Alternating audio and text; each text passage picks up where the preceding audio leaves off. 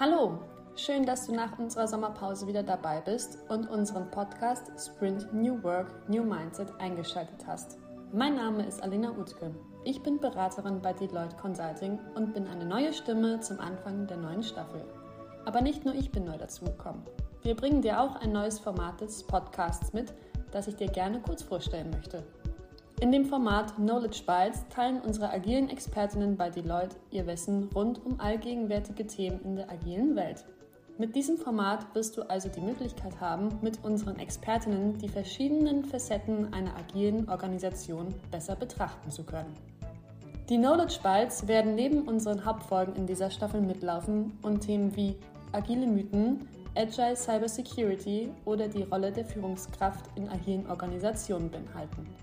Die Knowledge Bites werden nie länger als 10 bis 15 Minuten sein und von daher schöne kleine Einheiten darstellen, die du dir zwischendurch anhören kannst.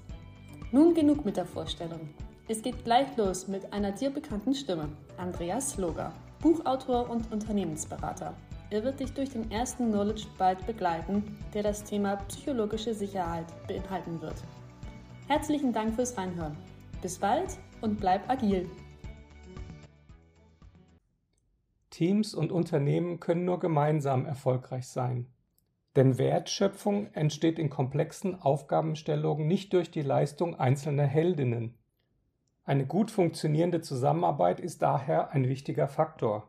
Wesentlich dafür ist, dass jedes Teammitglied das Gefühl hat, dass alle Ideen, Fragen sowie kritischen Meinungen uneingeschränkt ausgesprochen und eingebracht werden können.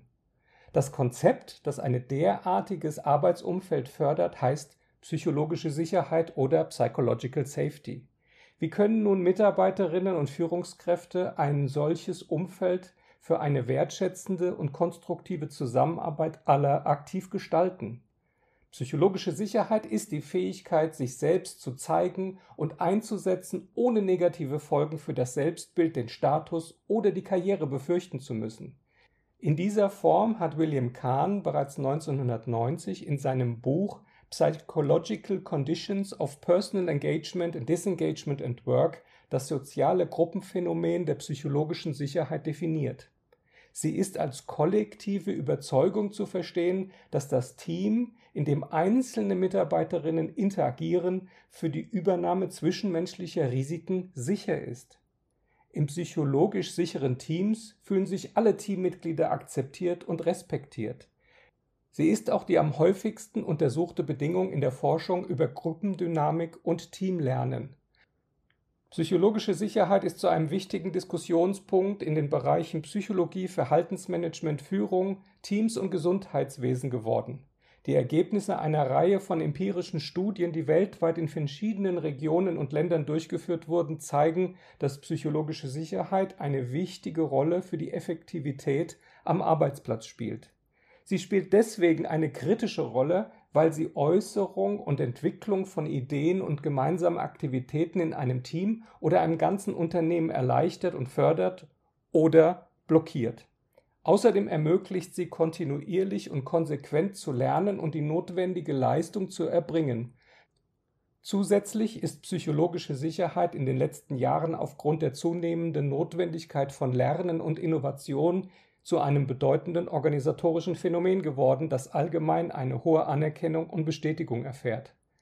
Besonders erwähnenswert sind hier die Forschungsergebnisse von Amy Edmondson, die als Professorin für Führung und Management an der Harvard Business School in ihrem Buch Die angstfreie Organisation sehr plastisch darstellt, wie die psychologische Sicherheit am Arbeitsplatz beispielsweise dafür sorgt, dass die Mortalität in Krankenhäusern sinkt, wenn Pflegerinnen und Ärzte konstruktiv kooperieren und uneingeschränkt identifizierte Fehler und Fehlentwicklungen ansprechen können, um potenziell negative Auswirkungen für die Patientinnen zu vermeiden. Die Forschungsergebnisse von Edmondson hat Google in seinem Projekt Aristoteles auf die Kooperationssituation der Teams im eigenen Unternehmen übertragen. Gemäß dem Zitat des Namensgebers, dass das Ganze mehr ist als die Summe seiner Einzelteile, wurde analysiert, welche Faktoren die Leistungsfähigkeit von Teams fördern und welche diese hemmen. Dazu hat Google über zwei Jahre 180 Teams mit insgesamt 37.000 Mitarbeiterinnen weltweit beobachtet und festgestellt, dass der Grad der psychologischen Sicherheit maßgeblich darüber entscheidet, ob sich aus einer Gruppe von Mitarbeitern ein Hochleistungsteam entwickeln kann oder toxische Beziehungsdynamiken die Zusammenarbeit und damit das Leistungs- und Gesundheitsniveau belasten. Welche Themengebiete sollen Führungskräfte und Mitarbeiterinnen kollektiv behandeln, wenn sie ein konstruktives, kreatives und produktives Arbeitsumfeld miteinander und füreinander schaffen wollen? Aus den bereits erwähnten Forschungsprojekten sind die sogenannten fünf Effektivitätssäulen entstanden, die als Grundlage genutzt werden können, um ein derartiges Arbeitsumfeld zu schaffen und zu erhalten. Psychologische Sicherheit ist die erste und grundsätzliche Säule in diesem Denkmodell, die, wie bereits erwähnt, beschreibt, wie sicher sich ein einzelnes Teammitglied dabei fühlt, ein zwischenmenschliches Risiko einzugehen. Fühlt ein Mitarbeiter oder eine Mitarbeiterin sich eher unsicher, könnte sie fürchten, bei Nachfragen und Einsprüchen als ignorant, inkompetent oder negativ empfunden zu werden. In einem Team mit hoher psychologischer Sicherheit können sie selbstsicher alles äußern, ohne befürchten zu müssen, von den anderen Teammitgliedern be- oder verurteilt zu werden. Zweitens die Zuverlässigkeit.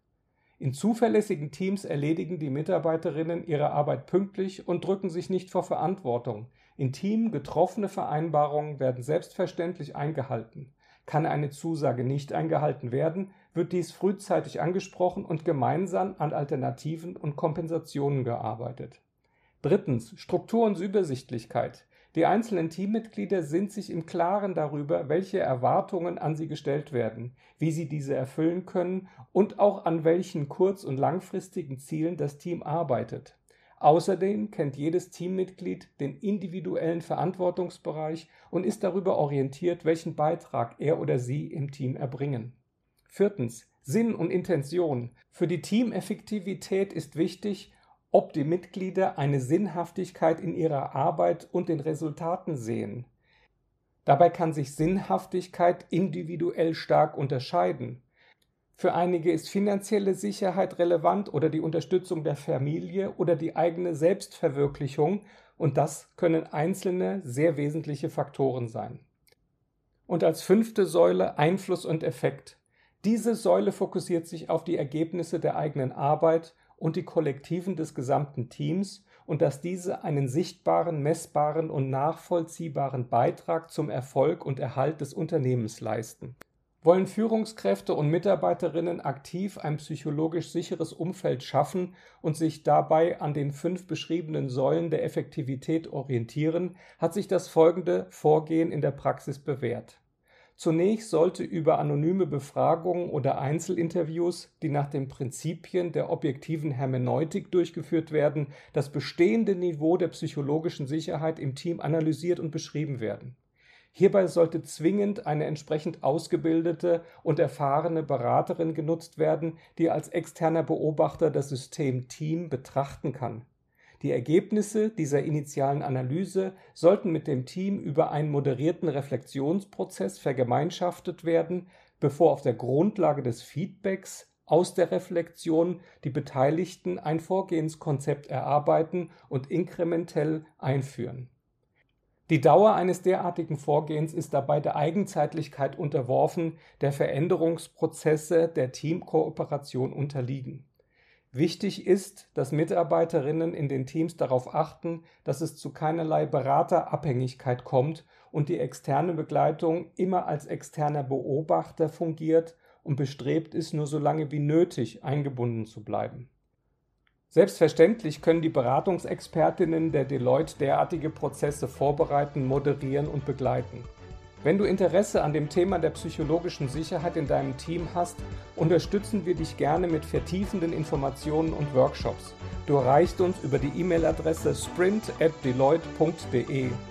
Herzlichen Dank, dass du in diesen Knowledge Byte reingehört hast und hoffentlich auch wieder bald bei uns reinhörst. Bis dahin, alles Gute und bleib agil.